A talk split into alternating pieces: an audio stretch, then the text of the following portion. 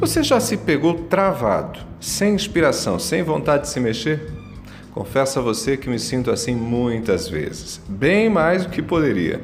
Simplesmente não dá vontade de sair do sofá.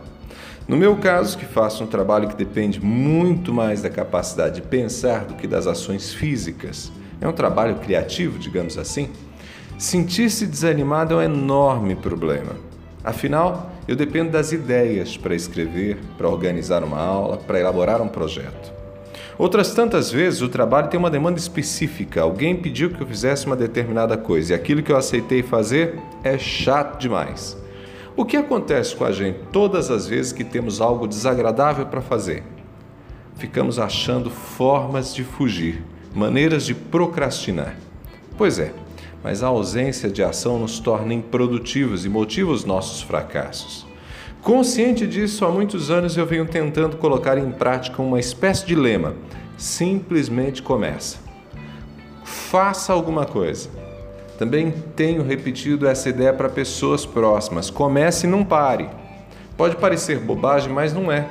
Quando estamos desanimados, sem vontade de fazer qualquer coisa, não adianta a gente sentar ou ficar na cama esperando a vontade chegar. Não vai chegar. Não vai acontecer do problema passar. É preciso se mexer e começar. Ah, mas eu não sei nem começar, talvez você alegue. Comece assim mesmo. Fale com alguém, pergunte, faça uma pesquisa na internet, mas tente começar. Quando a gente se mexe, parece que o universo conspira a nosso favor e as coisas começam a dar certo. Quando começamos, de certo modo, mandamos um recado para o cérebro: se mexa, vamos trabalhar. As coisas começam a dar certo.